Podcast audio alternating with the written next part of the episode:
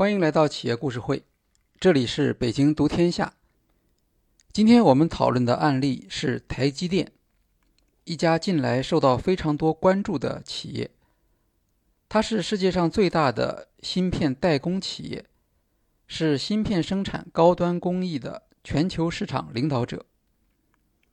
不过，我们要讨论的主要不是台积电如何在技术上实现突破，或曾经做出哪些关键决策，也不是他的组织管理和领导力。这些当然很重要，但已经有很多相关报道了。我们主要讨论的是台积电如何在芯片产业供应链上提出独特的价值主张，以及如何在高度竞争的芯片产业中，运用客户信任，提升自己在供应链上的价值。本案例试图说明，台积电如何赢得供应链上游企业的信任，而将全球芯片供应链的订单放心的交给自己来生产。台积电是台湾机体电路制造股份有限公司的缩写。机体电路。就是集成电路。台积电是一家半导体集成电路产品生产商。芯片可以理解为高端的集成电路产品。今天，芯片是常见的说法，集成电路反而用的少。过去，很多人对台积电这家企业并不熟悉。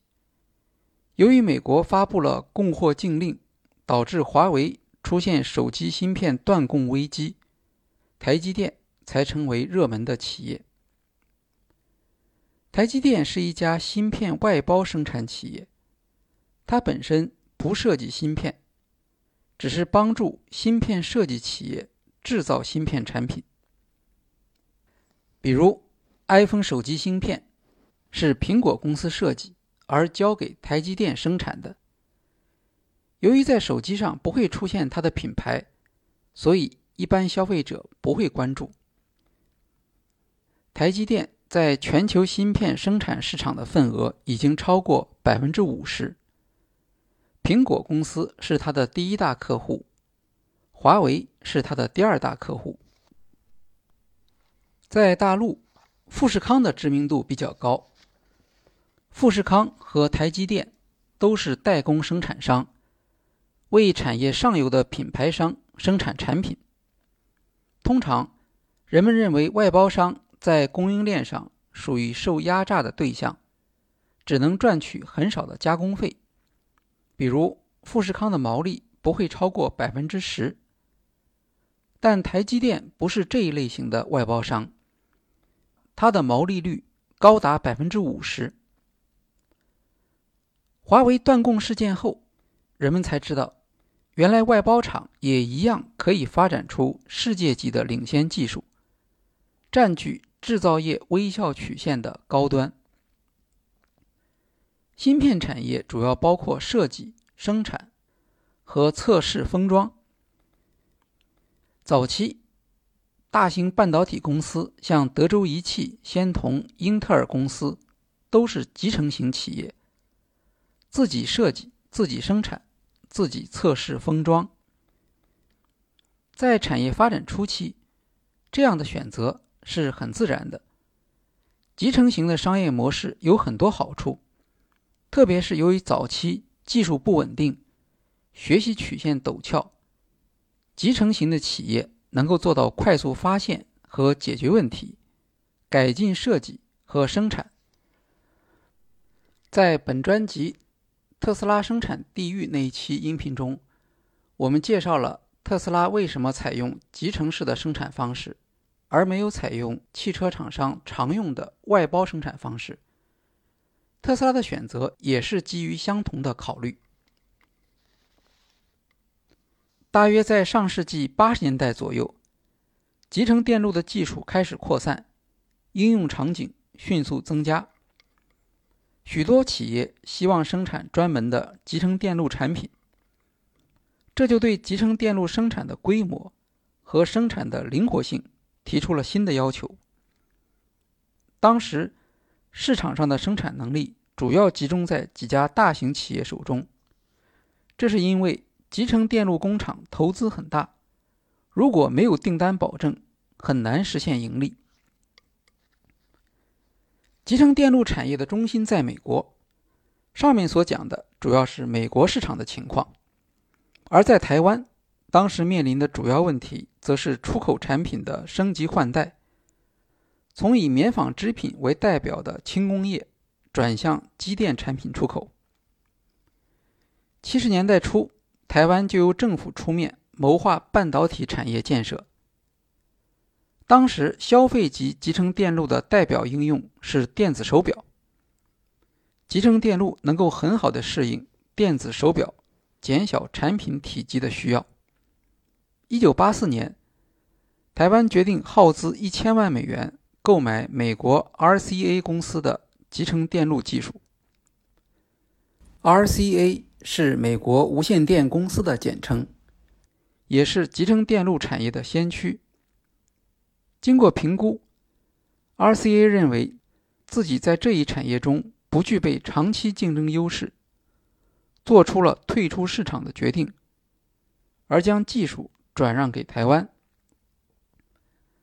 台湾当局购买 RCA 的这项投资极富远见。1977年，台湾已经成为全球第三大电子手表出口地。到了80年代。集成电路生产所需要的投资额越来越大，技术转移却变得困难。台湾面临着一个重大挑战：如何保持原有的集成电路产业的发展成果？这就是台积电成立的背景。当时，台湾工业技术研究院已经在 RCA 技术的基础上研发出下一代集成电路生产技术。并且建立了一家集成电路示范工厂。尽管在技术上有了突破，但如何从实验室走向市场，却没有一个很好的方案。如果不能解决这个问题，台湾的集成电路产业就只好依靠政府补贴生存，不可能进入当时由美国和日本企业所主导的集成电路市场。台湾政府意识到，最根本的困难不是技术，而是商业解决方案。就在这个时候，张忠谋来到了台湾，担任工业技术研究院的院长。张忠谋从大陆到美国留学，在麻省理工学院取得硕士学位后，加入一家半导体生产公司。后来转入当时美国集成电路产业的主导企业德州仪器。他的专长是生产管理和市场管理。集成电路生产的一个核心指标是产品的良品率，也就是合格率。良品率决定着企业的利润水平。在德州仪器工作时，张忠谋解决了公司当时。为 IBM 代工生产的集成电路良品率过低的问题，为公司创造了巨大的利润。他的另一个特长是市场管理。张忠谋和波士顿咨询公司合作，将学习曲线的概念应用于产品定价。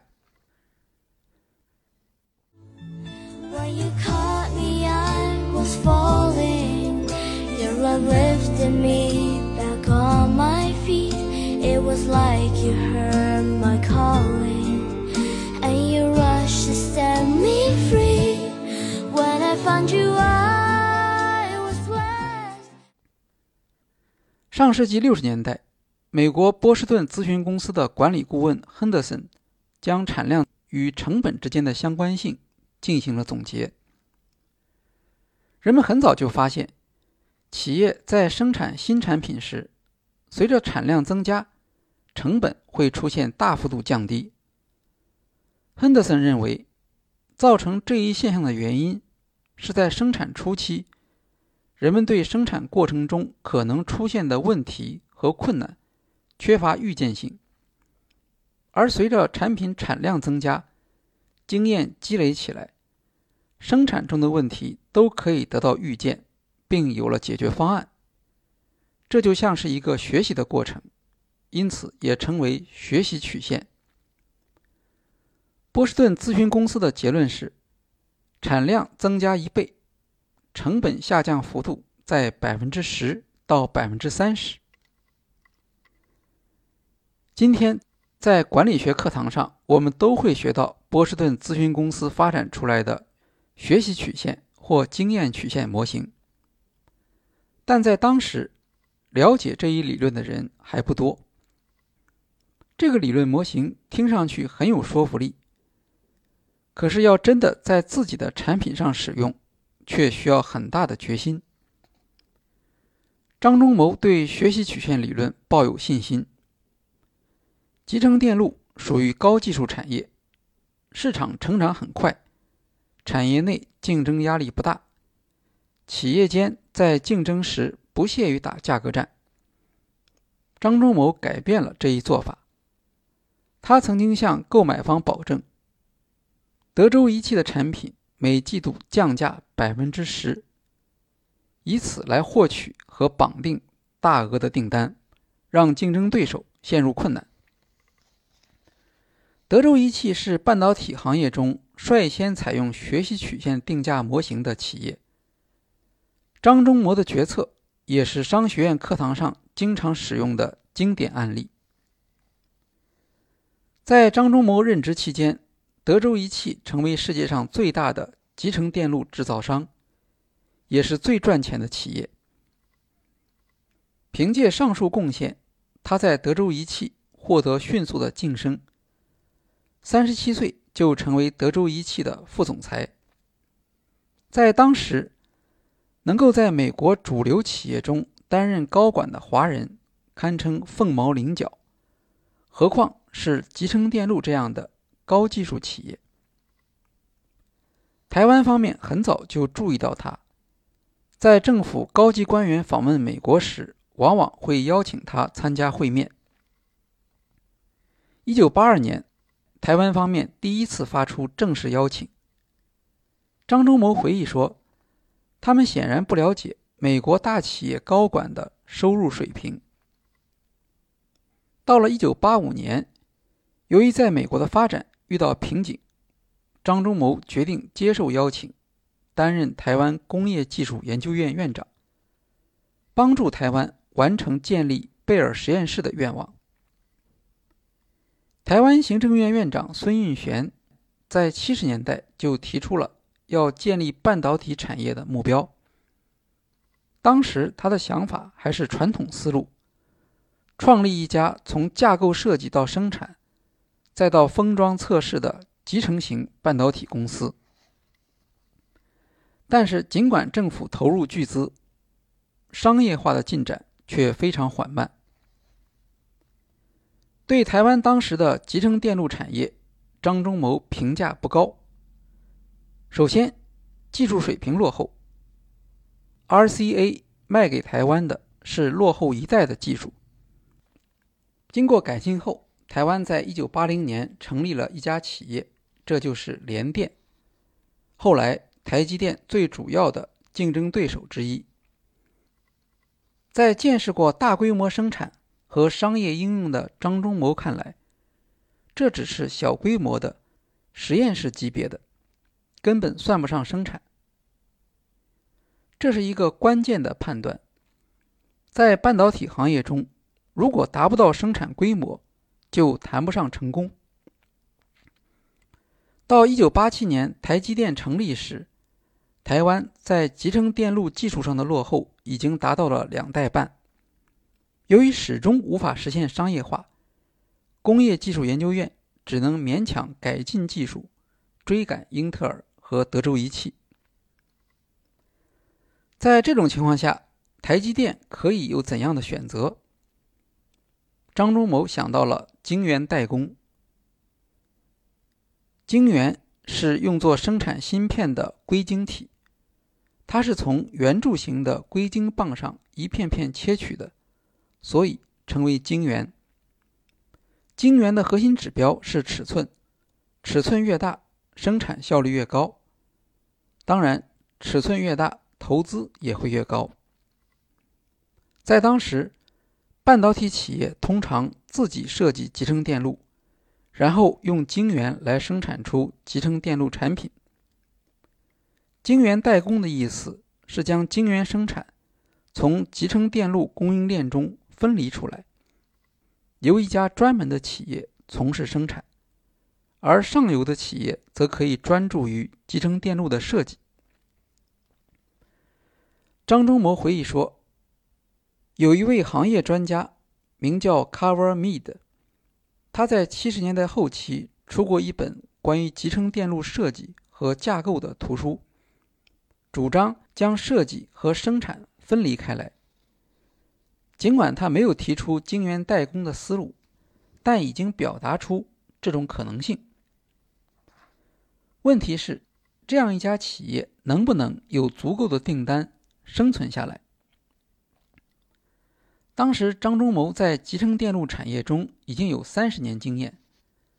他深知像英特尔和德州仪器这样的企业是多么富于竞争性，再加上后来居上的日本企业，台积电看上去没有什么胜算。台湾缺乏集成电路设计能力，也没有充足的知识产权积累，它唯一的优势是生产，也就是说。如果想在集成电路产业中生存，台积电能做的只有晶圆生产这一项。尽管在生产方面，台积电同样属于非常落后的技术水平，但根据经济学中的比较优势理论，在贸易中，即使有一方在所有产品的生产中都处于成本上的劣势。但只要选择生产成本相对较低的产品进行贸易，仍然可以使得参加贸易的双方都从中获利。在半导体产业中，台湾企业从事晶圆生产有比较优势，因此有机会获得订单，特别是从大企业手中获得一些利润不高的订单，因为生产这些订单不符合大企业的。比较优势。张忠谋也提出选择做晶圆代工的一些好处，比如台积电可以回避设计能力不足的缺陷，也回避了没有品牌、没有营销能力的缺陷。作为代工厂，台积电不需要具备设计能力，也不用担心如何销售产品。这样。至少比那些品牌生产商要容易一些。最后，代工生产较少涉及知识产权威胁，这本来是台湾的弱项。以上就是张忠谋所讲述的台积电选择做晶圆代工的决策背景。关于晶圆代工模式，还有另一个版本，除了台积电。台湾还有一家集成电路生产企业，叫做联电，是台湾工业科技研究院购买 RCA 技术后自行建立起来的生产工厂。他的灵魂人物叫曹兴诚。据曹兴诚回忆，在张忠谋还没有到台湾时，他曾经和台湾的政府官员一起拜访过张忠谋。那时。曹兴诚已经有了晶圆代工厂的思路，并且将书面的看法交给了张忠谋，但没有从后者那里获得回信。几年后，他发现台积电采用的正是他当年建议的晶圆代工模式，而张忠谋从来都没有提到是曹兴诚最早提出这一想法。对曹兴诚的指责。张忠谋从未回应。他们两位是工业设计研究院和联电的同事，被公认为是对台湾半导体产业做出最大贡献的企业家，人称“台湾半导体产业双星”。不过，就像所有在某一领域中做到双星地位的中国人一样，张忠谋和曹兴诚后来变得水火不容。不见面，不说话。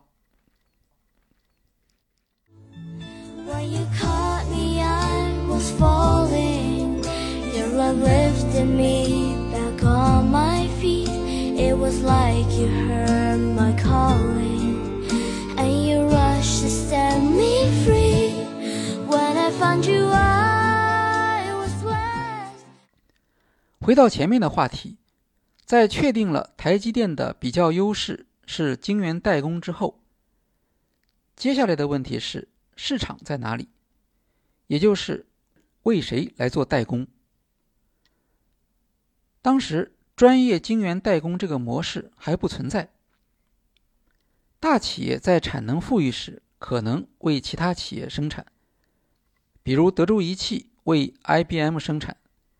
但德州仪器的主要业务还是为自己生产，市场上没有一家专门的晶圆代工厂。大家既然不理解，自然也没有办法支持，只能寄希望于像英特尔、德州仪器、摩托罗拉这些大企业，把自己吃不下的或利润太薄不愿意做的订单发给台积电。但这些订单非常不稳定。往往也是无利可图的。好在和质疑者相比，张忠谋还有一个独特的观察。当他在大企业工作时，遇到过许多有能力的芯片设计师，他们渴望自己创业，但由于无法负担或筹集建立晶圆工厂所需要的巨额资金，这样的愿望很难实现。如果台积电提供的生产能力可以满足这些创业者的需要，那么不光可以解决自己的订单，还可以创造出新的市场，获得源源不断的稳定的新订单。当时，当时这还只是张忠谋的希望，而不是现实。只是到了后来，随着电脑、移动设备、AI 技术的兴起。大量的小型公司也开始利用台积电的生产能力，快速上市产品。台积电那时能够找到的代工服务对象，是一些无工厂芯片企业。上世纪八十年代，全球大约有五十家半导体公司，他们被称为无晶圆厂半导体制造商。这些企业设计具有特殊用途的芯片，但生产这些芯片的却是英特尔、IBM 等半导体巨头。巨头们制定了条件苛刻的生产协议，无工厂芯片企业在生产时优先级靠后，还要求获得这些客户设计的芯片使用权。如果一家无工厂企业的产品大获成功，巨头们就会推出一款相似的芯片，用自己的品牌参与竞争。由于拿不出投资建厂所需要的上亿美元，这些无工厂芯片企业只能忍受苛刻的条件。在台积电眼中，这些企业就是自己的市场机会。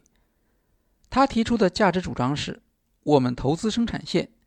你们设计和销售自己的芯片，我们只负责所有芯片的生产，不会和你们竞争。尽管台积电在生产技术上远远落后于市场领导者，但它的独特价值主张却能够吸引客户。张忠谋在和英伟达 CEO 黄仁勋的聊天中提到，在台积电创立之初。有一个占股百分之五的投资人，请他吃了三次饭，每一次都要询问众多问题，但这个投资人并不懂半导体，他唯一担心的问题就是，台积电该如何和巨头英特尔竞争。张忠谋回答说，台积电和英特尔不存在竞争，这是一个完全新的模式，我们甚至会合作。一九八七年，台积电宣告成立，总投资二点二亿美元，这在当时是一个巨大的数字。政府出资百分之四十八，荷兰飞利浦公司出资百分之二十八，其余投资来自本地企业。张忠谋回忆说，台湾政府出动三位部长帮助台积电筹资，他们说服台塑创始人王永庆出面支持。总算有七家企业参加。有意思的是，投资台积电的企业里面没有一家和半导体产业有关。台积电研究者张兆壮说：“这虽然很反常，但不是不能理解。因为台积电的筹资文件中没有清楚的说明公司拥有怎样的技术，市场前景如何。”而以当时台湾的人力资源和技术积累，台积电的成功几乎是不可能的。本地的半导体专业企业对此心知肚明，他们不愿意冒这个险。尽管对市场有一定的期望，现实却是台积电只能接受任何有可能的订单。早期的订单只是一些小规模的特殊功能芯片。来自台湾本地的企业，像威盛、利晶以及茂德等。好在荷兰飞利浦公司给了一些订单，台积电因此还落得飞利浦专用代工厂的名声。大的订单还是来自美国的大企业，但时有时无，利润很低。受到这些因素限制，台积电前期发展速度不快。直到九一九二年，无工厂芯片企业的概念开始受到重视，他们和晶圆代工厂构成了新的芯片产业生态，台积电才开始走上高增长曲线。从一九九零年之后，台积电再也没有亏损过。向台积电下订单的有许多后来芯片产业中的领导企业。包括高通、博通、英伟达和 ATI、美满电子科技、阿尔特拉等。当时他们都还是新兴的创业企业。英伟达 CEO 黄仁勋说：“他们起初就是和大企业合作，很担心双方合作时的利益冲突。台积电给了我们一个完全不同的选择。”台积电的合作动机很单纯，双方都面临着激烈竞争，只有我们成功，他们才能成功。斯坦福大学工程学院院长 James Plummer 说：“张忠谋改变了半导体产业。现在，创业企业有几百万美元就可以开业了，而过去他们需要几亿美元。”在回顾以往时，张忠谋特别强调了经验和信任。如果没有在德州仪器担任副总裁时获得的产业经验，张忠谋很难坚持台积电形成世界级制造能力和大规模商业化生产。台积电前三任总经理都是美国人，而且是当时现任的美国半导体企业高管。花在这些人身上的薪酬和福利高得惊人。如果没有行业经验，很难理解这种花费的合理性。对于台积电，这些选择却是作为新企业进入供应链必须支付的代价。因为晶圆代工决定着芯片企业的产品质量，而生产过程是相当复杂和高成本的。双方的信任成为合作的先决条件，有助于芯片企业降低风险。在初期，熟悉的面孔可以极大的降低信任的成本。可以说，台积电的命运转折就来自这些熟悉的面孔。我们会在下一期节目中继续介绍。好，今天的企业故事会就介绍到这里，谢谢大家。